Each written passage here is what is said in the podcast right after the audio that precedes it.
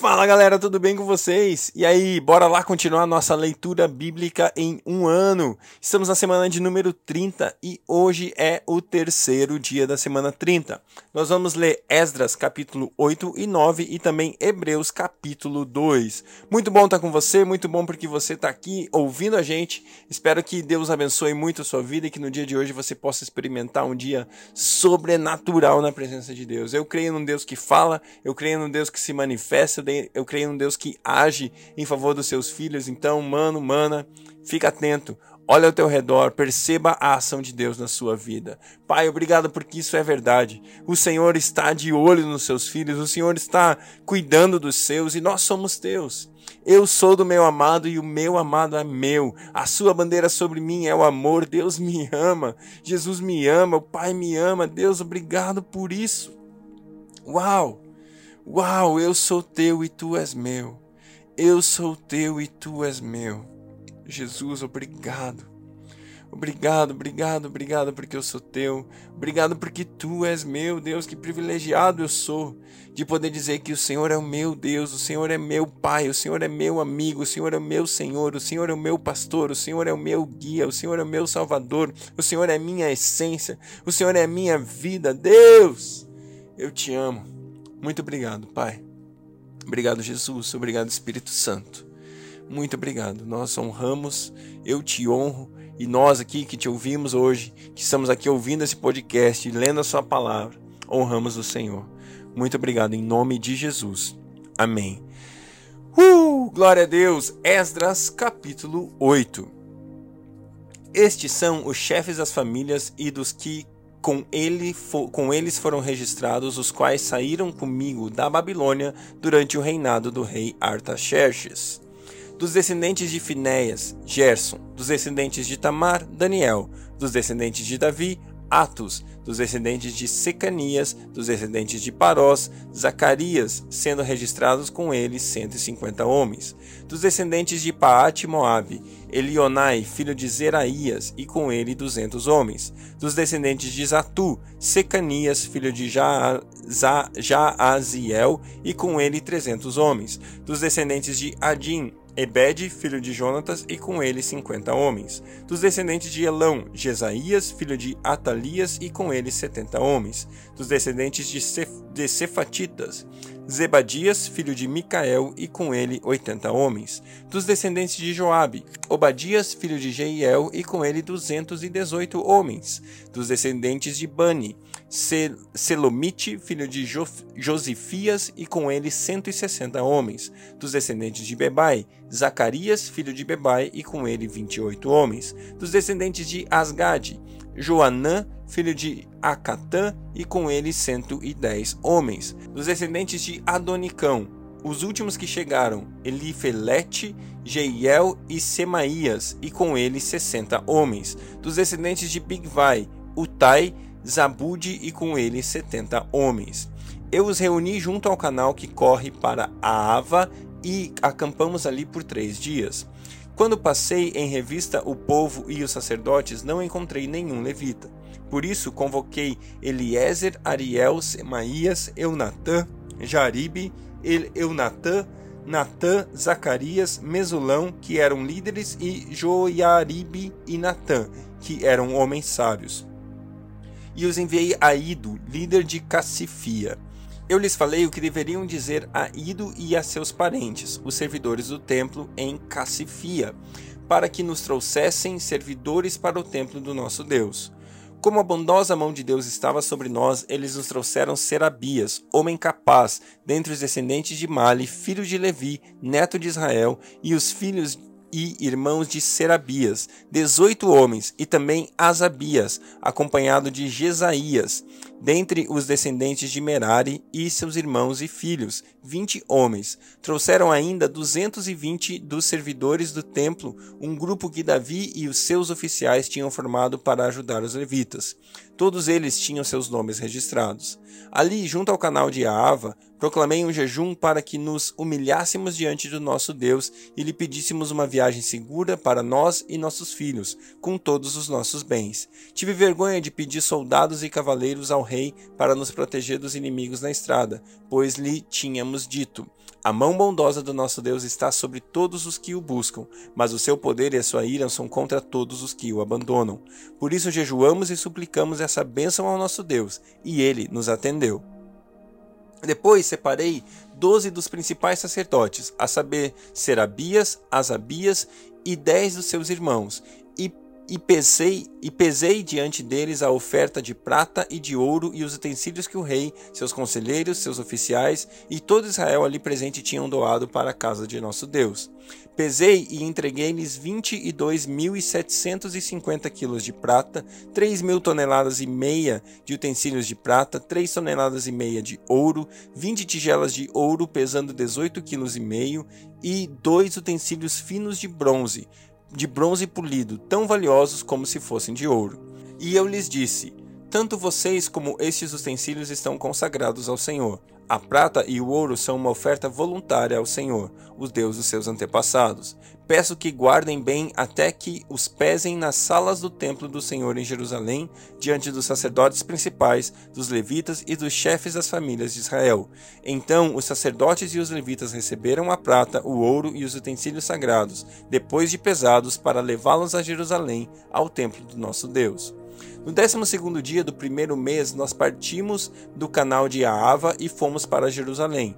A mão do nosso Deus esteve sobre nós e ele nos protegeu do ataque de inimigos e assaltantes pelo caminho. Assim, chegamos a Jerusalém e ficamos descansando três dias. No quarto dia, no templo do nosso Deus, pesamos a prata, o ouro e os utensílios sagrados, e demos a Meremote, filha do, sa do sacerdote Uraías. Estavam com ele Eleazar, filho de Finéias, e os levitas Josadab, filho de Jesua, e Noadias, filho de Binui. Tudo foi contado e pesado, e o peso total foi registrado naquela mesma hora. Então, os exilados que tinham voltado do cativeiro sacrificaram holocaustos ao Deus de Israel: doze touros em favor de todo Israel, noventa e seis carneiros, setenta e sete cordeiros e, como oferta pelo pecado, doze bodes, tudo oferecido como holocausto ao Senhor. Eles também entregaram as ordens do rei aos as ordens do rei aos sátrapas e aos governadores do território a oeste de Eufrates, e ajudaram o povo na obra do templo de Deus.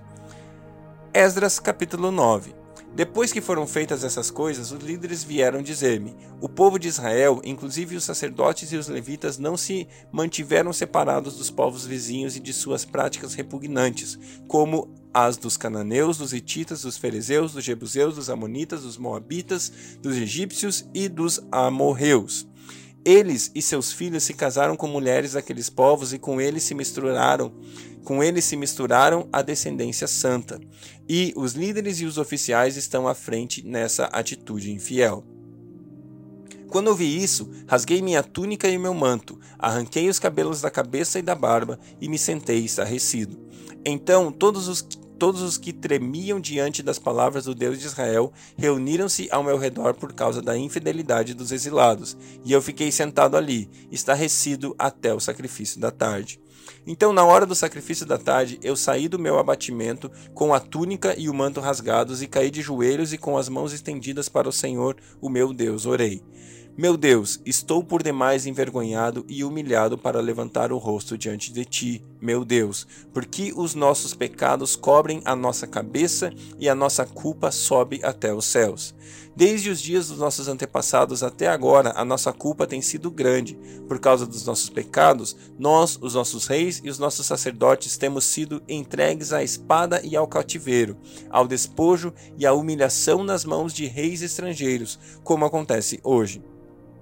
Mas agora, por um breve momento, o Senhor, o nosso Deus, foi misericordioso, deixando-nos um remanescente e dando-nos um lugar seguro em seu santuário.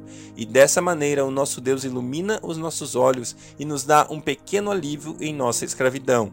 Somos escravos, mas o nosso Deus não nos abandonou na escravidão. Ele tem sido bondoso para conosco diante dos reis da Pérsia. Ele nos deu uma vida nova para reconstruir o templo do nosso Deus e levantar suas ruínas, e nos deu um muro de proteção em Judá e em Jerusalém. E agora, ó nosso Deus, o que podemos dizer depois disso? Pois nós abandonamos os mandamentos que nos deste por meio de teus servos, os profetas, quando disseste: A terra que vocês estão conquistando está contaminada pelas práticas repugnantes dos seus povos. Com essas práticas, eles encheram de impureza toda essa terra. Por isso, não deem as suas filhas em casamento aos filhos deles, nem aceitem as filhas deles para os filhos de vocês. Nunca procurem o bem-estar e a prosperidade desses povos, para que vocês sejam fortes e desfrutem os bons produtos da terra e a deixem para os seus filhos como herança eterna. Depois de tudo o que nos aconteceu por causa das nossas más obras e por causa da nossa grande culpa, apesar de nos teres punido menos do que os nossos pecados mereciam, ó Deus, e ainda nos teres dado um remanescente como este, como podemos voltar a quebrar os teus mandamentos e a realizar casamentos mistos com esses povos de práticas repugnantes? Como não ficarias irado conosco, não nos destruirias e não nos deixarias sem remanescente ou sobrevivente algum? Ó Senhor, Deus de Israel, tu és justo, e até hoje nos deixaste sobreviver como um remanescente. Aqui estamos diante de ti com a nossa culpa, embora saibamos que por causa dela nenhum de nós pode permanecer em tua presença. Glória a Deus. Hebreus, capítulo 2. Por isso é preciso que prestemos maior atenção ao que temos ouvido, para que jamais nos desviemos. Porque se a mensagem transmitida por anjos provou sua firmeza e toda transgressão e desobediência recebeu a devida punição, como escaparemos se negligenciarmos tão grande salvação? Essa salvação, primeiramente anunciada pelo Senhor, foi-nos confirmada pelos que a ouviam. Deus também deu testemunho dela por meio de sinais, maravilhas, diversos milagres e dons do Espírito Santo distribuídos de acordo com sua vontade. Não foi a anjos que ele sujeitou o mundo que há de vir, a respeito do qual estamos falando, mas alguém em certo lugar testemunhou, dizendo: Que é o homem para que com ele te importes, e o filho do homem para que com ele te preocupes? Tu o fizeste um pouco menor que os anjos, e o coroaste de glória e honra, tudo sujeitaste debaixo dos seus pés. Ao lhe sujeitar todas as coisas, nada deixou que não lhe estivesse sujeito. Agora, porém, ainda não vemos que todas as coisas lhe estejam sujeitas.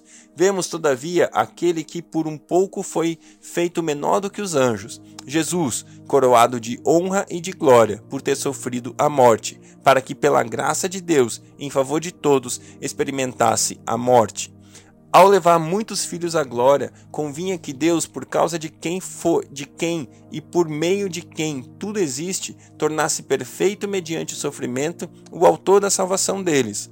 Ora, tanto o que santifica quanto os que são santificados provém de um só. Por isso, Jesus não se envergonha de chamá-los irmãos. Ele diz: Proclamarei o teu nome a meus irmãos, assembleia te louvarei e também nele porei a minha confiança. Novamente ele diz: Aqui estou eu com os filhos que Deus me deu. Portanto, visto que os filhos são pessoas de carne e sangue, ele também participou dessa condição humana, para que por sua morte derrotasse aquele que tem o poder da morte, isto é, o diabo, e libertasse aqueles que durante toda a vida estiveram escravizados pelo medo da morte. Pois é claro que não é a anjos que ele ajuda, mas os descendentes de Abraão. Por essa razão era necessário que ele se tornasse semelhante aos seus irmãos em todos os aspectos, para se tornar o sumo sacerdote misericordioso e fiel com relação a Deus e fazer propiciação pelos pecados do povo. Porque, tendo em vista que ele mesmo sofreu quando tentado, ele é capaz de socorrer aqueles que também estão sendo tentados. Glória a Deus, glória a Deus pela Sua palavra, que nós vemos Jesus se identificando comigo e com você. Ele, ele foi tentado em tudo. E hoje eu e você podemos vencer a tentação, porque nós estamos com Ele, aquele que venceu a tentação. Hoje está comigo, está com você e nós podemos viver uma vida santa, separada, glorificando o nome de Deus em tudo o que fazemos. Que Deus abençoe o seu dia e até amanhã.